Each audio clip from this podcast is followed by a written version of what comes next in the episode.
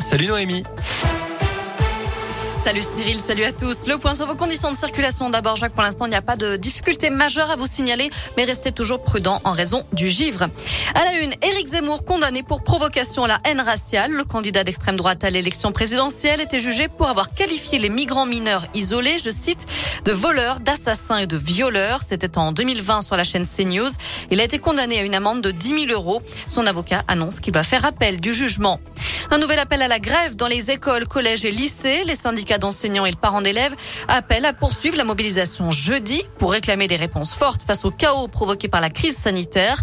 Quelques jours après les annonces du ministre Jean-Michel Blanquer, ils sont toujours dans l'attente de mesures concrètes. Dans l'Académie de Lyon, en ce moment, il y a 179 clusters et 837 classes fermées à cause du Covid. Le rectorat reconnaît des difficultés pour trouver des remplaçants. Espérons que ça se passe mieux à la rentrée. L'Académie de Lyon annonce le recrutement de 90 équivalents temps plein en école élémentaire. Même chose pour le secondaire. Des accidents en série ce matin sur les routes de la Loire et de Haute-Loire. Un carambolage d'abord à Balbini. 17 voitures et un poids lourd sont entrés en collision sur la nationale 82. Seul un automobiliste a été légèrement blessé. Puis six autres accidents sont produits entre 6h30 et 8h dans la Loire, dont un grave sur la 89 à Saint-Just-la-Pendue. Une femme de 27 ans a été désincarcérée et transportée à l'hôpital en urgence absolue. Et puis en Haute-Loire, c'est un car scolaire qui s'est renversé après avoir glissé sur une plaque de givre entre les Villettes et Monistrol-sur-Loire. 14 enfants se trouvaient à bord. La conductrice et trois adolescents ont été légèrement blessés. Dans le reste de l'actu en France, le passe vaccinal a finalement été adopté par les députés, mais deux recours ont été déposés auprès du Conseil constitutionnel. La décision est attendue dans les prochains jours. Les recherches reprennent deux ans après la disparition de Delphine Jubilard dans le Tarn. Une vaste campagne de fouilles a été lancée aujourd'hui par les militaires spécialisés à Cagnac-les-Mines, où vivait l'infirmière. Des investigations qui s'orientent cette fois autour d'une ferme calcinée située à 2 km de domicile familial.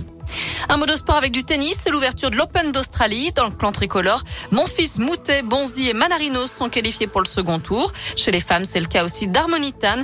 En revanche, c'est terminé pour Lucas Pouille, Kristina Mladenovic, Fiona Ferro et Diane Paris. Lui va donc rater l'Open d'Australie et pourrait être privé aussi de Roland Garros. Novak Djokovic devrait payer les frais du pass vaccinal qui a été adopté par le Parlement la nuit dernière.